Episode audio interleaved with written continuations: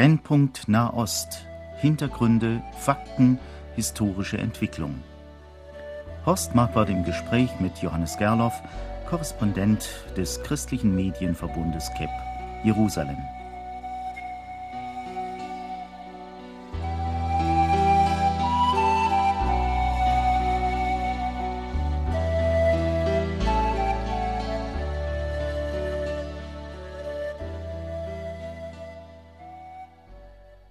Heute wollen wir über das brennende Thema sprechen, Krieg um den Gazastreifen.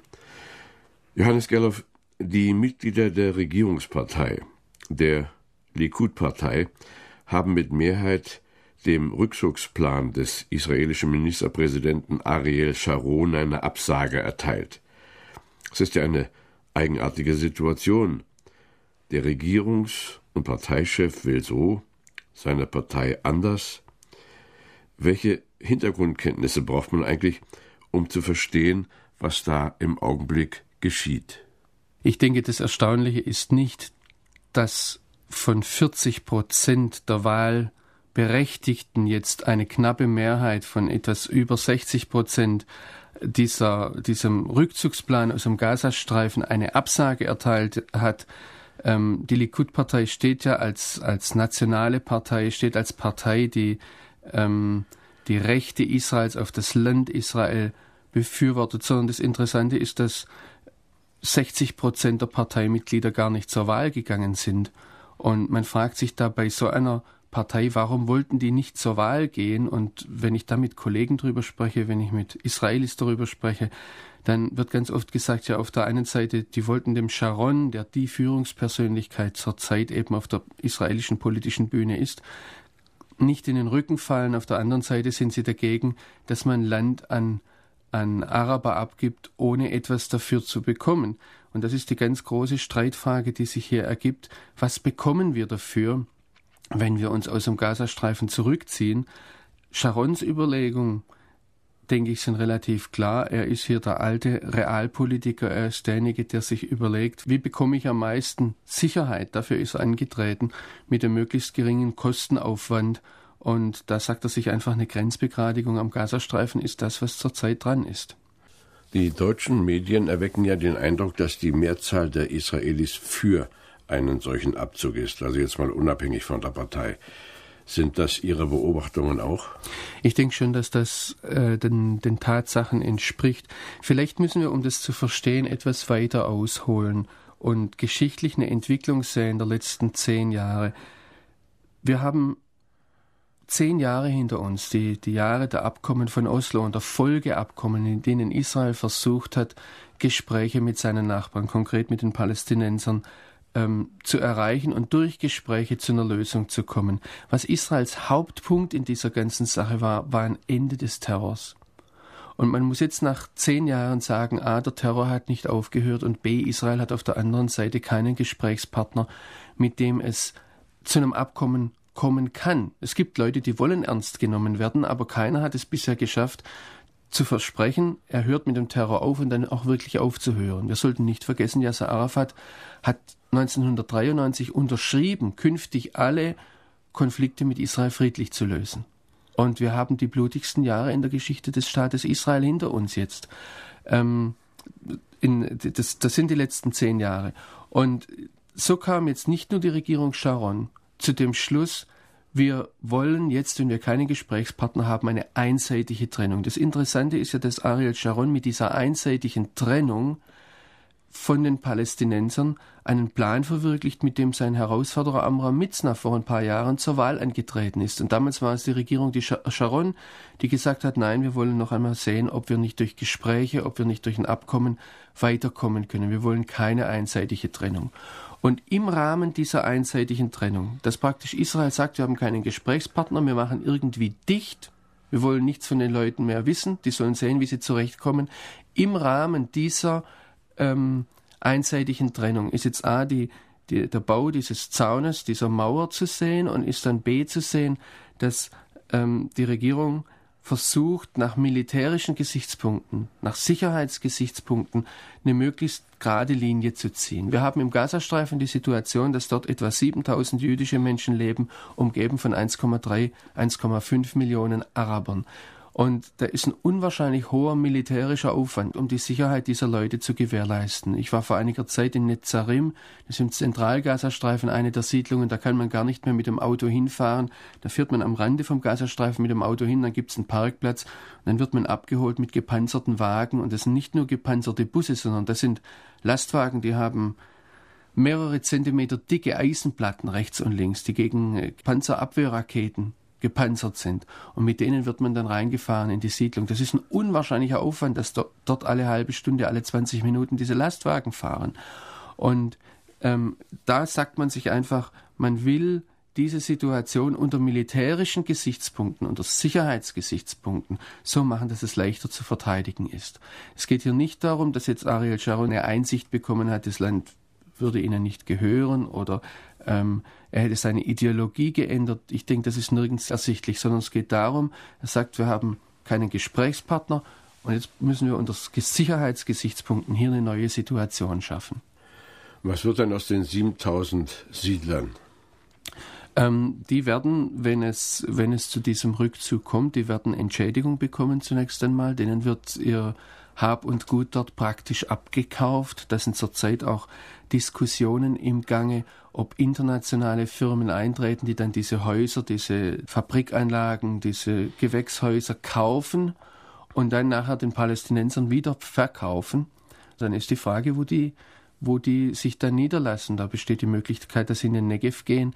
Das ist aber nicht so, ich sage jetzt mal sozialistisch oder diktatorisch von oben herab geregelt, dass denen jetzt vorgeschrieben würde, wo müsst ihr hin, sondern wir haben eine freiheitliche Gesellschaft in Israel. Da wird ihnen praktisch Reparationen angeboten und dann dürfen sie hingehen, wo sie wollen. Die werden wahrscheinlich in manche in Gruppen woanders hingehen, weil da auch eingearbeitete ähm, Berufsgemeinschaften bestehen. Wir sollten nicht vergessen, der Gush Katif gehört, was Schnittpflanzen und Setzlinge betrifft, zu den größten Exporteuren weltweit überhaupt. Das zeigt auch, dass der Gazastreifen theoretisch ein Potenzial hat, ein wirtschaftliches Potenzial.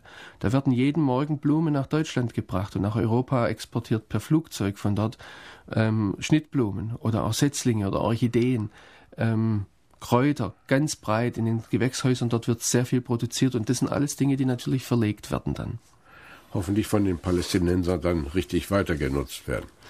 Ich vermute, dass das gar nicht möglich ist. Und zwar deshalb zunächst einmal ähm, ist mein Eindruck, dass alles, was von Juden aufgebaut ist, für die Palästinenser suspekt ist, aus ideologischen Gründen. Die zweite Sache ist, dass natürlich eine äh, Expertise dazu gehört, um so etwas zu führen. Das sind Fachleute, die so etwas machen. Und wenn jetzt Israelis rausgehen, das einfach leer stehen lassen und dann Palästinenser reinkommen, ähm, wird es sehr schwer sein, weil die Palästinenser gar nicht den, den, den fachlichen Hintergrund haben. Und das Idealste wäre, wenn, wenn Israelis jetzt Palästinenser anlernen würden und dann die, diese Anlagen übergeben würden. Aber dazu besteht, denke ich, gesellschaftlich, politisch überhaupt keine Möglichkeit. Wie gesagt, es ist kein Gesprächspartner da. Kritiker des Rückzugs der Israelis aus dem Gazastreifen ähm, sagen hier, wiederholt sich das, was im Libanon geschah, als Israel auch ausrückte und wieder seine Stellungen aufgab. Das wird von den Palästinensern als Schwäche der Israelis gedeutet und als Sieg für die eigene Seite. Das ist eines der ganz, ganz großen Probleme bei den taktischen Überlegungen, wenn es um den Rückzug aus dem Gazastreifen geht. Die, der Rückzug im Mai 2000 aus dem Libanon wurde von der arabischen Welt als ein Zeichen der Schwäche Israels gedeutet, wurde, wird, wird bis heute so gesehen als eine ähm, ein Beweis dafür, Israel lässt sich hinausbomben aus bestimmten Teilen ähm, des Landes dort. Und dann kommt natürlich dazu, dass im Januar 2004 dieser Gefangenenaustausch stattgefunden hat. Auch das war ein Riesensieg für Sheikh Hassan Nasrallah, für den Hisbollah-Chef im Südlibanon. Und das ist jetzt einer, die, die, diese, diese Gedankenstruktur. Israel ist besiegbar und Israel lässt sich mit Gewalt vertreiben, ist jetzt auch ein Hintergrund, der natürlich sowohl auf israelischer wie auf palästinensischer Seite die Gemüter bewegt. Und zwar auf israelischer Seite sieht es so aus, dass man ähm, sich sagt, wir dürfen auf keinen Fall so weggehen, dass es aussieht, als wären wir auf der Flucht oder als es wäre ein Rückzug aufgrund von Schwäche. Und ich denke, schon auf dem Hintergrund kann man die Militäraktionen sehen, kann man den Versuch der israelischen Armee sehen, die Hamas, wenn nicht zu zerschlagen, ihr dann doch großen Schaden zuzufügen. Ich denke, da werden wir auch in nächster Zeit nicht so schnell eine ruhige Zeit erleben. Und zwar einfach deshalb, weil natürlich die, die islamischen Extremisten im Gazastreifen, die dort sehr stark sind, Gruppen wie Hamas, islamischer Dschihad, ähm, dass die natürlich versuchen wollen zu beweisen, wir haben die Israelis vertrieben. Und da auch sehr viel Anstrengung, sagen wir mal militärische Anstrengung, Israel würde sagen terroristische Anstrengung, äh, da rein verwenden, um zu zeigen, der Welt zu zeigen, sich selbst zu zeigen, vor allem aber ihrer Bevölkerung zu zeigen, wir haben Israel vertrieben. Das ist ja nun vor ganz kurzer Zeit eine tolle Sache passiert, dass also sechs israelische Soldaten getötet wurden auf einer Straße. Ich habe hier gelesen, dass da schon Wochen zuvor auf dieser Straße, die übrigens von Japan finanziert wurde, während der Asphaltierung äh, Explosivmaterial vergraben wurde, das man dann also zu gegebener Zeit hochgehen ließ. Das hat ja wohl sehr eingeschlagen in Israel. Ja, ich denke, der, der besondere Schock war dann, nachdem dieser Schützenpanzer gesprengt wurde, nicht nur, dass der, dieser Schützenpanzer gesprengt wurde und dabei sechs Soldaten ums Leben kamen, sondern dass zwei Tage später in Rafah praktisch genau dasselbe noch einmal passiert ist und dabei fünf weitere Soldaten ums Leben kamen. Es wird noch einige Zeit dauern, vermutlich, bis wir genau wissen, was da als Hintergrund passiert ist. Dieser Schützenpanzer war, ein, war Teil eines Konvoi, der in, den, in Zeytun, das ist eine, eine, ein Stadtteil im, im, Süd, im, im südlichen Teil von Gaza-Stadt, ein sehr eng bebauter Stadtteil. Die israelische Armee ist dort eingerückt, konkret dieser Schützenpanzer mit, das, es geht um eine Ingenieurseinheit der Givati-Brigaden, um dort Werkstätten von, äh, für die Kassam-Raketen, mit denen israelische Städte und Dörfer außerhalb des Gazastreifens in letzter Zeit beschossen wurden, um die zu zerstören.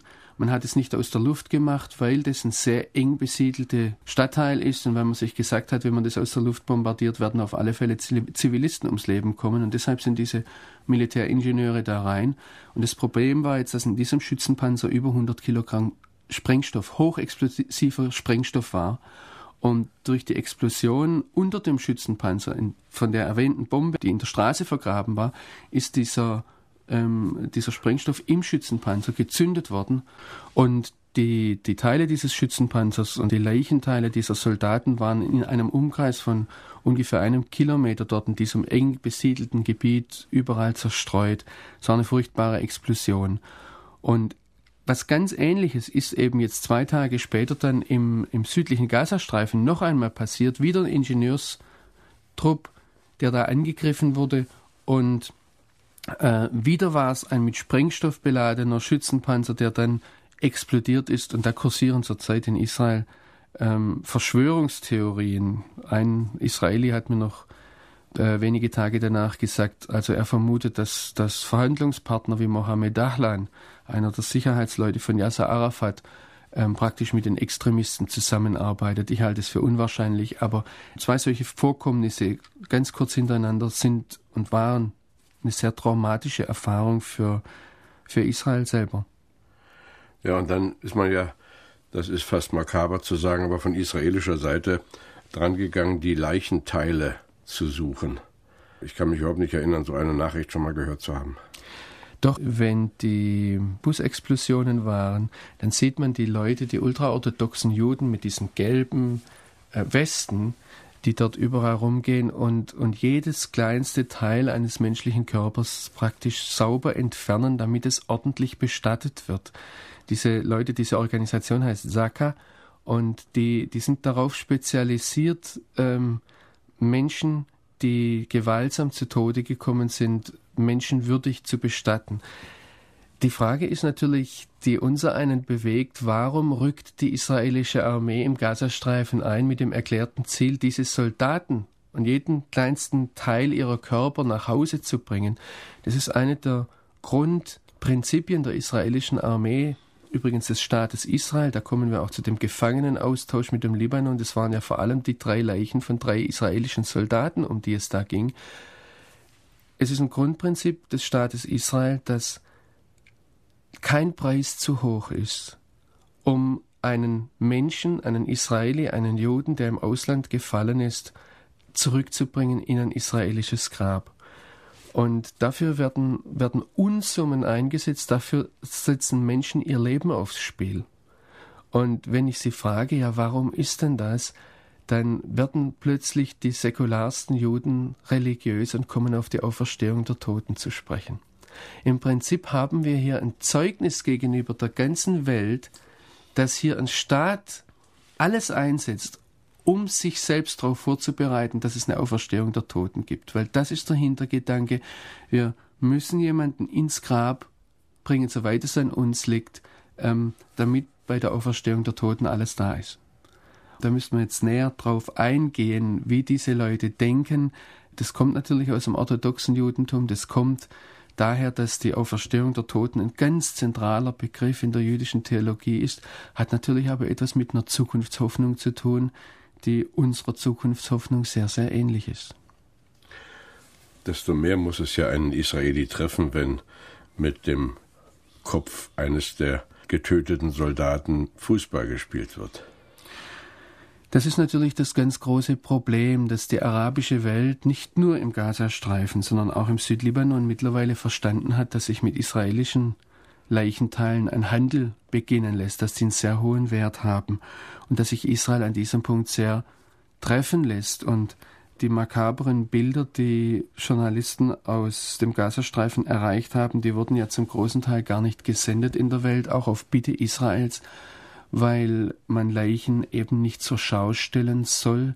Ist übrigens im, im Bereich der Medien ein ganz entscheidender Punkt, während Araber ganz schamlos ihre Toten zur Schau stellen, ähm, ist das Juden verboten.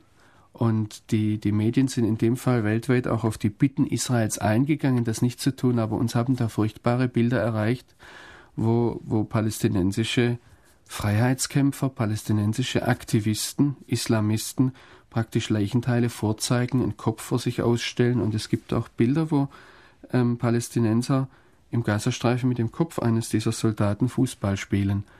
Und da gehen die Emotionen in Israel sehr, sehr hoch, dass man sich fragt, mit was für einem Gegner hat man es da eigentlich zu tun.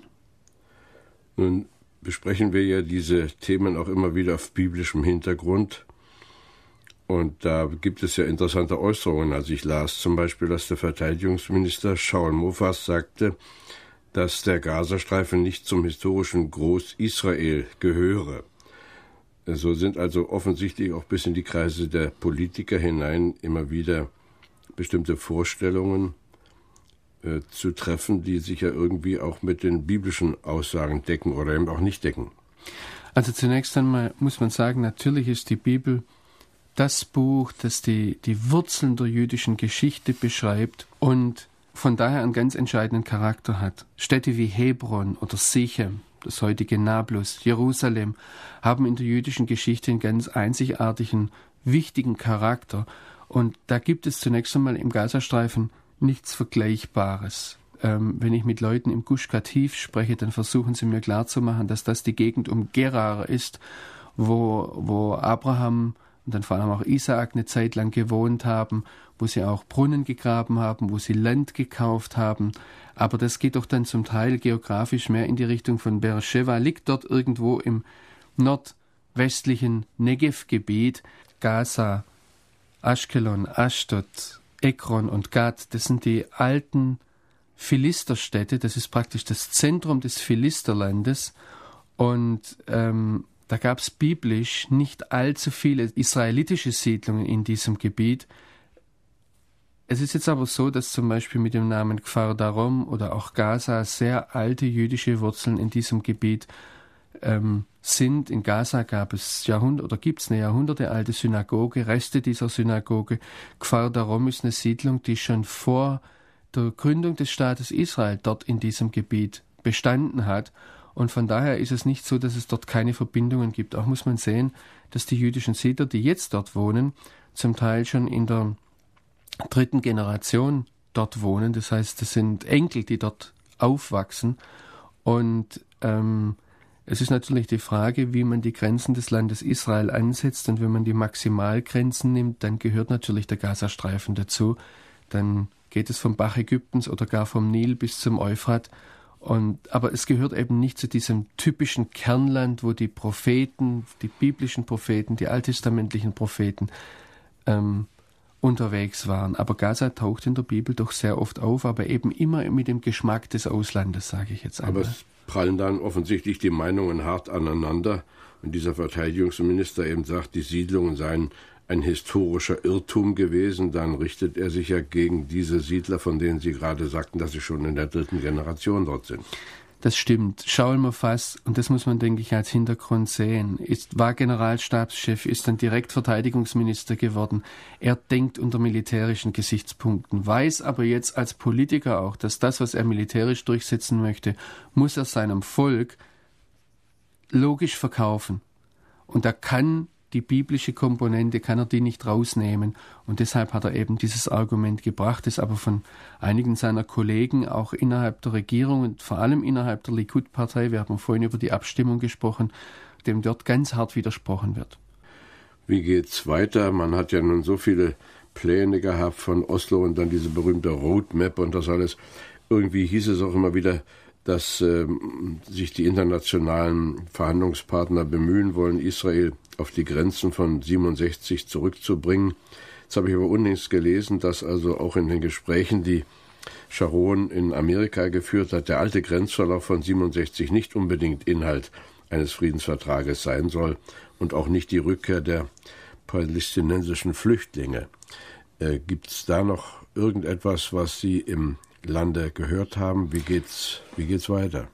Also zunächst einmal die, die Frage der Grenzen, dass die Grenzen von 67, das sind keine Grenzen völkerrechtlich anerkannt, sondern das sind Waffenstillstandslinien, die, die auch sehr grob nur gezogen wurden. Wenn man das genau ansieht, da gibt es keine genaue Linie. Das ist ein sehr breiter Bleistiftstrich auf einer Landkarte. Ähm, das ist ein Streifen der, der da gezogen wurde. Und die, die UNO-Resolutionen 242 und 338, die die rechtliche Basis für den momentanen nicht existenten politischen Prozess darstellen. Aber wenn es jetzt einen politischen Prozess gäbe, muss man sagen, die sagen nicht, dass die, die Grenzen oder die Waffenstillstandslinien von 1967, die sogenannte grüne Linie, eine zukünftige Grenze sein müssen, sondern sichere und durch Verhandlungen festgelegte Grenzen. Und das hat Präsident Bush am 14. April in diesem Brief an Ariel Sharon noch einmal betont. Er hat gesagt, dass man einfach die demografischen Entwicklungen der letzten 30 Jahre in Betracht ziehen müsse. Ähm, das ist eigentlich nichts Neues. Auch die, die Genfer Initiative, auch die, die ganzen Friedenspläne oder Abkommenspläne, die in, in der letzten Zeit auf dem Tisch lagen, haben nirgends einen hundertprozentigen Rückzug Israels auf die grüne Linie auf die Waffenstillstandslinien von 1967 vorgesehen. Ähm, das wurde jetzt von Präsident Bush so ausgesprochen und da hat dann natürlich die arabische Welt protestiert, aber das ist nichts Neues. Dasselbe gilt im Blick auf die Frage der Flüchtlinge.